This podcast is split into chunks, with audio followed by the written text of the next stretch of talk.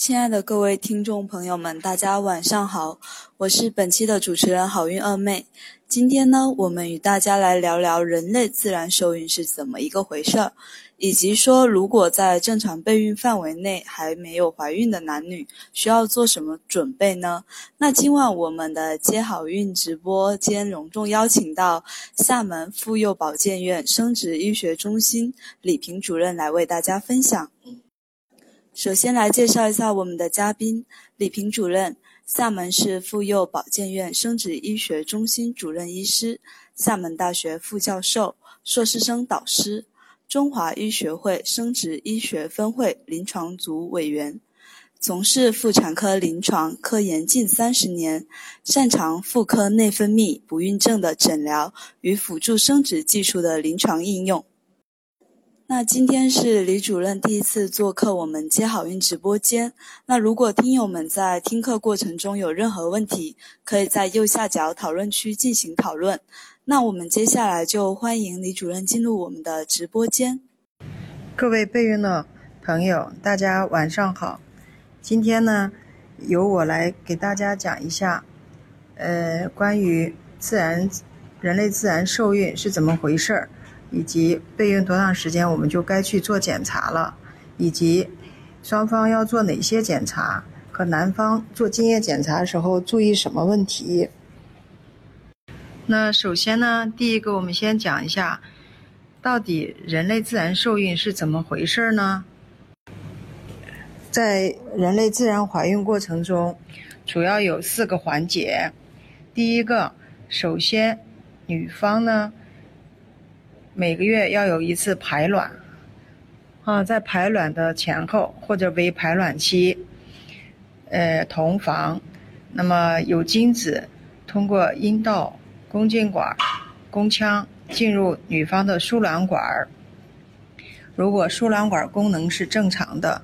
那么精子卵子在输卵管的壶腹部相遇，它们相融，受精。结合形成胚胎，在胚胎发育到第五天到第六天囊胚阶段，它们通过输卵管的蠕动进入子宫腔内合适的位置。那么子宫内膜这个时候，如果内膜的厚度、它的容受性适合的话，那么它就容易着床怀孕。也就是在胚胎种植到子宫腔内。六到八天之后，我们就可以验孕，知道是不是着床。那么，在输卵管的问题上，我要强调几个问题。我们输卵管不是光通就可以了，那首先它必须双侧输卵管是通的。其次呢，输卵管它的有蠕动功能啊，因为我们知道。输卵管里头，它还有这个精子、卵子、受精卵，它的卵子呢还要通过呃输卵管的闪端，在排卵期左右，它要失到这个卵子，那通过蠕动这个输卵管去靠近我们卵巢排卵的这个排卵口，对吧？把卵子通过末端、闪端把它施起来，施到。输卵管腔里头，通过蠕动完了以后，运行到这个输卵管的壶腹部。那么精子呢？这个时候如果在排卵期已经进入到宫腔输卵管里，它是有鞭毛的，它是可以运动的。那么它就可以和这个精子相遇，它们经过彼此的一些对话，如果 得到受精以后，那么它们之间的。这个受精以后到进入到宫腔里头，这个也是需要输卵管的蠕动功能。另外呢，精子和卵子变成受精卵，以及受精卵继续卵裂成第五到第六天的囊胚阶段，它的营养物质也是靠输卵管里的分泌功能，它的一些营养物质得来。所以说，输卵管它除了通以外，必须具备散端的湿卵，必须具备规律的、有节律的收缩，还有这个 蠕动功能去湿卵子去蠕动，把受精卵和卵子向到合适的位置去运行运输的这样的功能。另外还有一个要有营养卵子好，还有营养受精卵的这样的一个功能。关于内膜的问题，我们不仅要求它有容受性，啊，还有一个问题，它和卵子或者是和胚胎的发育必须同步。举个例子，我们经常有就是围绝经期、更年期或者四十岁以上的这个女性，她们想要孩子，这个时候月经可能好像是规律，或者有时候提前，有时候推后。那么他们可能卵泡发育提早，那内膜呢可能刚干净，可能就有卵泡排卵，卵子出现。那么这就相当于，即使受了精，精子和卵子结合变成受精胚、受精卵的话，那它和内膜之间不同步，就像我们，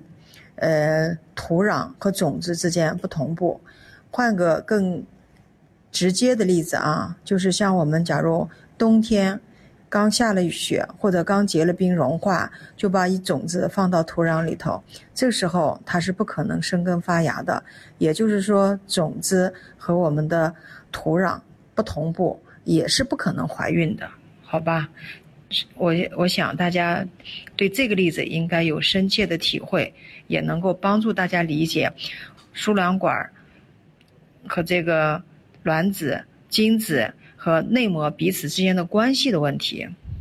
那好，第一个问题，我想已经阐述清楚了。我也看到好多朋友已经发来好多小的问题，我把这几个问题讲完了，我再一一给大家做解答，请大家耐心等候，我都会满足大家的要求啊。那么，既然说了自然受孕是这么回事儿，那么我们知道，那么你们一对夫妻。那么在一起结婚也好，同居也好，有这种生育要求，没避孕的性生活，多长时间不怀孕，那么就叫不孕症，或者就是该去检查了呢？好多朋友可能已经有了答案了，那就是说一年啊，对于正常的育龄夫妇来说，我想一年是需要的哈，也就是说有正常性生活。未避孕未孕一年还没有怀孕，那就叫不孕症。如果之前呢你怀过，现在又有，呃流产过或者生过以后，到现在呢又有一年不怀，但是没有避孕的性生活，那就叫继发不孕。如果你结了婚或者有性生活以来没有避孕一年，已经有一年了没有怀，那个就叫原发不孕症。所以说，当你到一年不怀。这个时候可能要去医院做一个相关的检查了，但是对于更多的年龄大的或者三十五岁以上，甚至四十岁以上的女性朋友，如果你现在想要孩子，已经有半年了啊不怀孕了，我觉得这个时候你可能要提前去医院做检查了，因为我们知道，对于高龄的女性来说。可能你的不孕年限不允许你有到一年才去做检查，可能有更多的问题需要提早做检查去做治疗。嗯，这个呢，呃，国内也没有统一的一些定义或者是这个规定。那么我们知道国外一些。呃，相关的论著已经提到这个问题，就是说你的不孕年限应该和你的这个生育年龄相匹配。如果年轻，我们可以在一年，甚至有的月经不规则或者排卵延后排卵的这样子的女性的话，可以适当的延后，也就是你一年内有十二到十四次排卵的机会，这样子的没没有避孕的性生活，那这个时候如果没怀孕去做检查，如果你是。三十天、四十天来一次月经，而且监测确认是有排卵的，那么你一年也就是可能八到十次这样的排卵机会，那有可能你要延长到一年半，也可以考虑再去做检查。但是对于高龄的人来说，三十五岁以上的女性，那我们可能就是要相对的来说要提前去就诊，呃，做相关的检查，而且要去正规的。有生殖中心的这样医疗机构做一些规范的检查和指导。那么第三个问题就是，如果你也知道是自然受孕的过程，也知道自己现在已经有正常的性生活，而且是没有避孕的性生活一年了，仍然没有怀，也是属于育龄期的，那么可能就要做去夫妻双方去检查了，对吧？如果检查的时候，千万记住李主任今天这一句话，一定要双方去做检查。第二个。男方首先应该去做一个常规的精液检查，是吧？所以说我今天强调的这个，希望大家在日常过程中能够改变你们的一些想法和做法。那么双方都做哪些检查呢？大家看这个图，第一个就是精子，就像我刚才说的，首先其实男方应该做检查，其次女方呢？要做有没有卵子排出或者排卵这样的功能检测。第三个需要的话，我们可能要做输卵管功能的检查。第四个，在监测排卵的过程中，可能要看一下内膜有没有存在问题。也就是说，第二点和第四点可以在同一个过程完成这两个监测，不光是卵泡长大了没有，排了没有。啊，还要看一下内膜有没有足够厚，它的形态是不是足够好，是不是长一些息肉啦、肌瘤啦，或者有一些宫腔积液啦、有粘连啦，啊，所以说还有剖腹产以后的一些朋友想再要孩子的时候，有一些宫腔的逆流、瘢痕、气史，它都会影响到你下次怀孕。那精液检查。关于精子这方面的问题，那么我们要做哪些呢？首先，最基本的一个就是精液常规的检查，这个非常方便。那么接下来我们又讲一下，那男方做精液检查需要做哪些准备和哪些注意事项呢？刚才网络不好啊，大家等的着急了。嗯，咱们说到那男方做精液检查，那么我们知道精液检查注意什么事项呢？接下来我会讲这个问题。那么首先，在这个问题以前，我们先要明白为什么要查精液。我们知道我们的精液里头有精子，精子是靠什么取胜？是靠数量取胜。那女方的卵子一个月只排一个卵，而精子是千军万马，甚至上亿。这次精液可能里头精子要上到亿个成活的精子，所以说对男方的精子浓度是有要求的啊。第二个，对他的精子的活力是有要求的。第三个，对精子里头的形态是有要求的。另外，有的精液不液化，或者有很多感染的。白细胞呀、巨噬细胞啊，这些等等炎性的一些一些标记物在里头，那可能也不容易怀孕。所以说，我们通过精液检查要评估一下男方的生育能力到底有没有问题。接下来我们才去再做女方的生育力的评估。所以说，男方其实很简单，做检查不需要去那么多次，也不需要。做一些有创伤的检查，所以说我们广大的备孕朋友们，如果你属于一年以上正常的性生活，没有避孕，还没有怀孕，首先要给我们自己的老公讲一下，让他去先做个精液检查，给他做一些科普宣教。那么男方检查精液需要注意点什么问题呢？我们首先最重要的一个问题是要禁欲三到五天，一般是这样是比较合适的。也就是说，当你同一次房啊排了这次精液，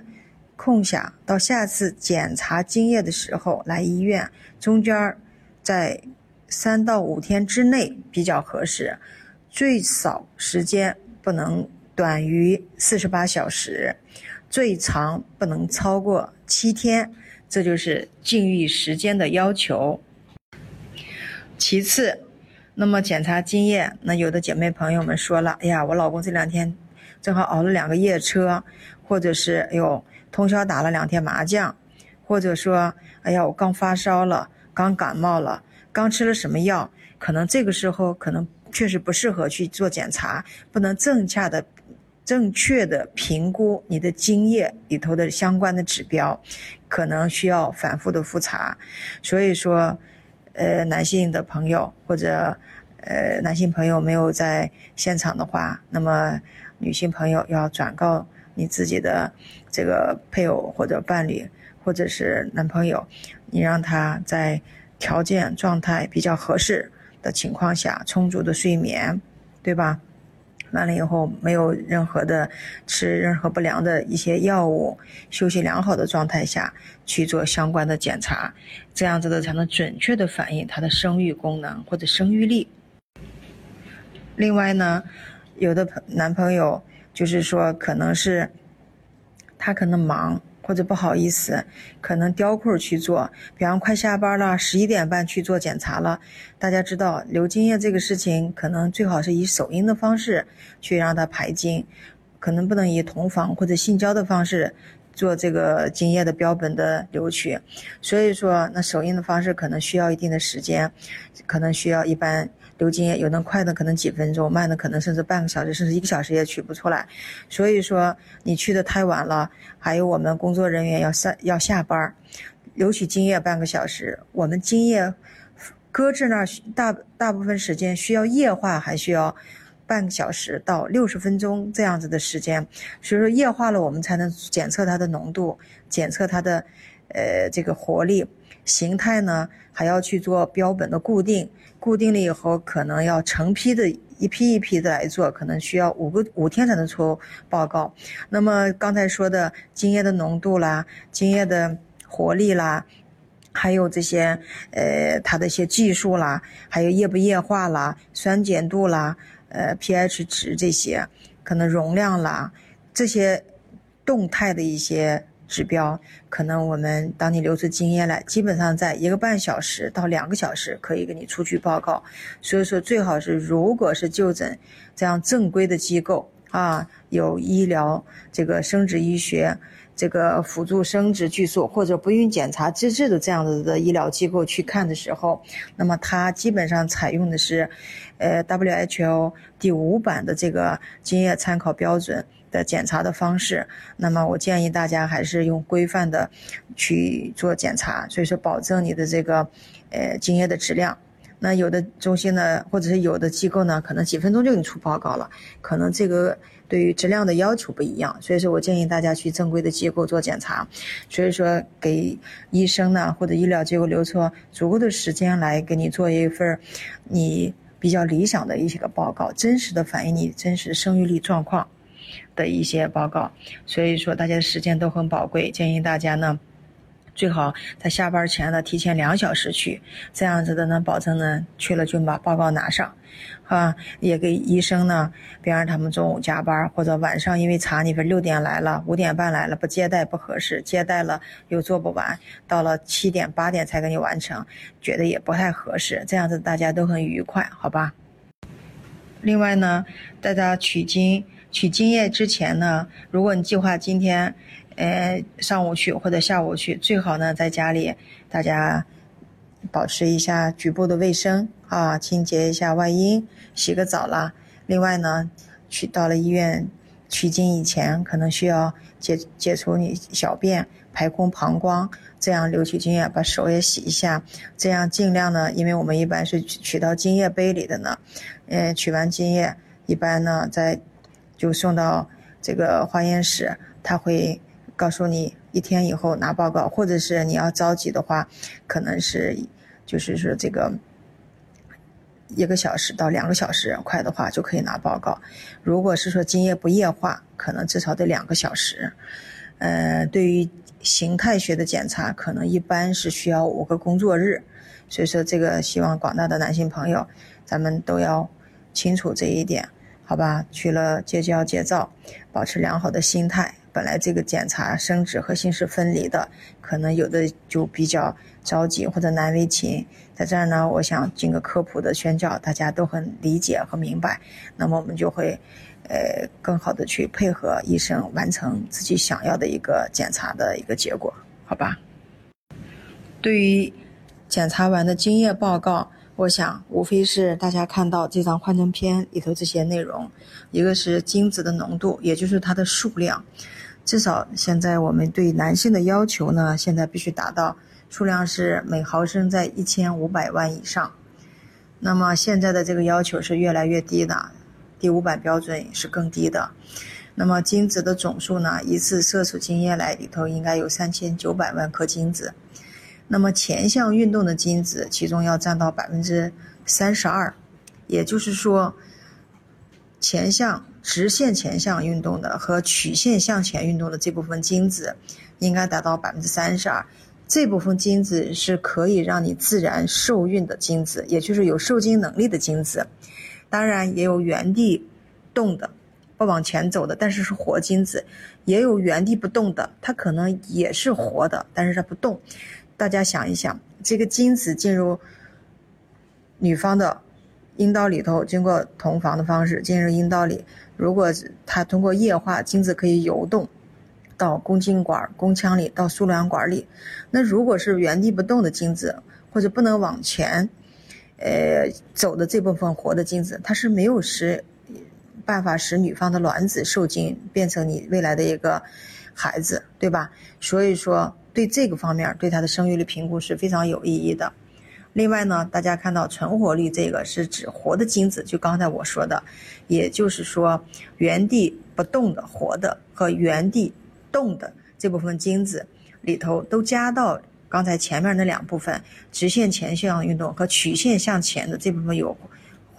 活力的精子是百分之五十八这样的要求。那么我们更多的只看前两个。你自然怀孕有没有能力？但是对于没有前两项直线前向运动或曲线向前运动这把我们精子，只有原地不动或原地动的这两部分活精子的话，那你做试管是还是有希望的啊。所以说这就存在一个自然怀孕和做试管的问题。甚至有的人全是不动的精子，那以为是死精子，其实经过染片呀或激活以后，我们经过一些相关的检查和鉴定出来是有受精能力的，我们照样做二代试管婴儿，把它单精子注射到卵细胞浆内，也是有可以受精，把它遗传物学物质打进去以后，它受精照样可以生育自己的后代的。所以说，通过今天的讲课呢，我想对大家也有一个很好的思考啊。到底你属于哪种情况呢？啊，接下来我们也可以做一些呃提问。另外呢，就是说正常精子形态是百分之四以上。那么今天呢，呃，我要给大家讲的一些话题呢，就讲完了啊。接下来我们就请我们的二妹隆重出场，做一个小小的总结啊。接下来就可以。欢迎大家各位备用朋友的提问了。那听了这么多，我们首先要先感谢一下李主任这么精彩的一个分享，让我们知道这个自然受孕要经过哪些环节，以及说咱们在备孕正常备孕之后一年没有怀上的，就需要到医院检查。年龄比较高的呢，可能在半年内就要去做检查了。另外，我们李主任有重点提出说。呃，在做检查的时候，夫妻双方都要去做检查，尤其是男方，首先要去做一份精液常规。那在这个基础上，女性也要去做一些相关的检查。那做精液常规的时候呢，呃，我们主任也有提到说，最好是提早两三个小时到医院去做这个检查，方便医生来做这个处理，也能够使自己及时拿到报告。那。嗯，今天我们的课上分享的话，就先有这些。接下来，我们就请主任来回答一些听友们的问题。这位朋友好啊，你提出来，以前三个月间隔检查检查出优势卵泡，但是都不能自主排卵，性激素是正常的，月经周期二十六到二十八天，经期四到五天，这个情况其实不严重。那么，我欢迎你去到我们专业的机构。来做监测，在卵泡优势卵泡的时候呢，我们可以帮你打一个促排卵针，监测一下确认排了还是没有排。有的人排了，你可能也不一定能看到。我们通过后期排卵后七天，给你检测一下雌激素和孕激素，就知道确认排了没有，而且黄体足不足。那如果是这个问题能解决，那也可能能怀孕。如果是确实排了，你仍然不怀，那我们考虑其他的问题呢。这位朋友提出的。玛卡能提高精子质量是真的吗？这个玛卡是不可以提高精子质量的啊！我们知道好多吸毒的，或者是，呃，这个甚至喝可乐喝的多的，或者喝咖啡喝的多了，里头都有咖啡因啊，这些是对精子有严重的，呃影响的。所以说，建议这部分男性朋友不要借助这个方面来提高，试图来提高精子的质量。提高精子的受精能力的，可能还是不是一个提倡的办法。你尝试了，可能离不了这个，对于怀孕可能真的是受到影响，就比较麻烦了。这位朋友提的问题非常的好，这是我们人类面对的新课题、新挑战。全球生育率都在下降，男性的精液检查的标准一降再降，全球生育率都在下降。嗯，我在上一次那个视频课上已经给大家讲了，可能归功于五个方面的原因。第一个，我们生活方式的改变，现在人人都不离手机，手机比配偶的这个关系还密切。睡觉以前最后一件事肯定是刷屏，啊，起来第一件事也是在刷屏。所以说熬夜，这都是不好的一种现象。吃垃圾食品，对吧？另外呢，生活压力大，啊，这个也是会影响的，呃，肥胖，对吧？大家运动少，啊，这都会严重的影响我们精子的质量，啊。另外呢，这个还有这个性观念的改变，对吧？婚前都去呃性生活，对女性当然是影响，对男性我是觉得，尤其多个性伴侣，这个也会影响好多。一些不洁的性行为也会影响到这些生殖器的感染，可能造成后期的不孕症，对吧？所以说，我是觉得大家还是要，呃，有自己的这个生活的这个底线吧，啊，把自己的个人的这个这个，呃，生育力保护好，这个是非常重要的啊。如果是睡眠不够充足，那你要去去保证睡眠。锻炼不够，太肥、太胖的可能需要去减减重去，啊，改善一下精子的质量，避免精子生长在一个不好的机体环境当中，可能会提高你的受孕，使女方受孕的这样的一个能力。当然呢，除了一些生活方式和生活压力这些来自于这个环境因素的影响。其次呢，还有一部分呢，就是说你本身机体的一些先天的一些东西，这个可能确实是无法改变的基因的一些东西。虽然染色体没有明显的异常，但是天生的生精功能是障碍的，或者是你在妈妈，呃怀孕的过程，你在体内的时候接受了各种各样的一些饮食啦、不良的刺激啦，或者在性腺发育的过程中有。高烧啦，或者你并不觉得，啊，所以说这个都会形成一些影响。这位朋友三次自然流产，这个就叫复发性流产了。那复发性流产呢，可能有一半的原因是不清楚的啊，有百分之五十的原因呢归宗于六大原因。有这个内分泌的问题，比方高血糖、高血脂、泌乳素不正常、甲功啊，这都是可以导致她内分泌环境。女方太肥胖、多囊卵巢，这也是她一个因素。还有呢，生理解剖的结构，比方说子宫纵隔啦、子宫肌瘤啦引起的宫腔的一些改变，怀孕后容易流产。还有一个原因呢，就是说你的一些免疫的问题，对吧？还有呢。感染的问题，比方贫血啦，这些它机体不适合，它也是可以。还有最重要的一个问题，遗传的因素，有的染色体不正常，父母亲。另外呢，还有虽然是父母亲染色体是正常的，但是他们在变成配子的过程中，也就是说，精子和卵子结合，在孕育胎儿的过程中，染色体重新组合。的过程中，可能出现一个子代的染色体不正常，这样子的话，可能也是容易流产的一个原因。但是对于反复流产，大部分不是因为染色体的问题。可能就是说，不是因为子代染色体的问题，可能存在一些不明原因，或者是免疫一些因素。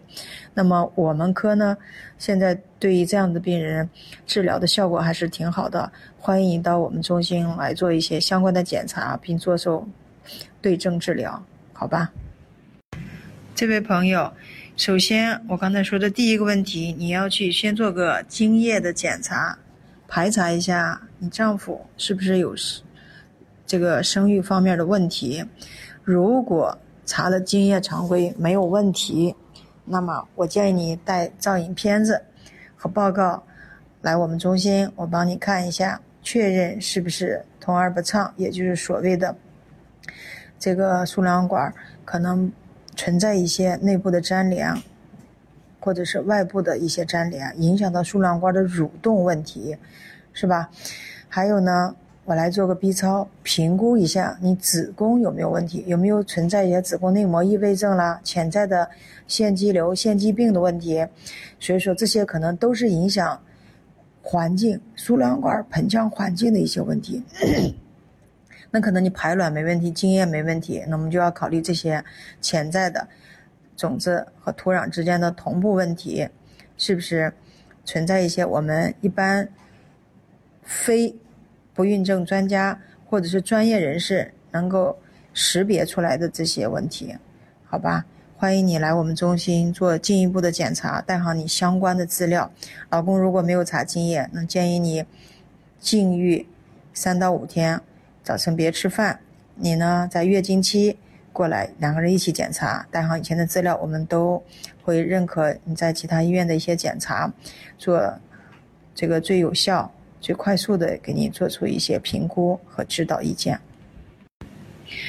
至于说做试管的话，这个需要多少钱，可能要因人而异。因为我们主要是做试管的话，分两部分或者是三部分。前期呢做检查，嗯，做了检查确认有了试管的指征的话，可能要做一些试管前的准备、筛查，这也是一部分钱。另外呢，如果筛查好，如果是属于我们正常人群，也就是卵巢储备功能正常、男方基本正常，或者是稍有点少弱基因质症的，可以考虑二代试管婴儿的。那么这样的常规的话，前面一部分药物的钱可能就是，如果是进口药，可能一万左右；如果是国产的，也就四五千。那么后期呢，取卵移植。胚胎多的话，可能要养囊胚；如果精子确实不受精，可能要做二代试管婴儿的话，可能这部分钱也是另外一部分，可能需要两万左右。所以说加下来，正常人群的话，一般是三万左右啊，这样一个费用。如果是你过激啦、过度刺激啦，可能要胚胎冷冻，卵又比较多，养的又比较多，可能会适当的会增加。那么药钱基本上一万以内打住了啊，所以说希望你要有想法，或者有有指征的话，带资料过来可以，我们当面的做一些诊疗和咨询，带上老公一起来最好是。这位朋友，你说的宫颈糜烂，如果是轻度或者中度、轻中度的，我觉得影响不大。如果有炎症，我们可以做一些消炎的处理，最好是除外一下有没有宫颈的，呃，这个病变。这个很重要，单纯的宫颈糜烂，一般的炎症不会有影响的，因为大部分人群都有这样子的哈。第二个问题呢，如果是说，呃，你如果糜烂是比较重度的这种情况，那可能会影响到抗精子抗体啊这些，我们可能要考虑是不是要做一下宫腔内人工受精，避免精子在。宫颈糜烂面接住它，炎性的一种反复的刺激，影响到它的受精能力。这是第一个问题，你说的。第二个问题，月经不规律，往往存在卵泡发育延迟，或者是卵泡不长、长大不排的问题，可能需要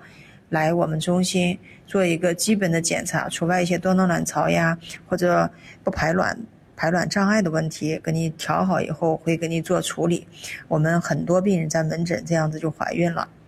啊，建议你过来做一些相关的专业的检查进行调治。我的门诊是周一到周五的上午，周一、三、五上午是专家门诊，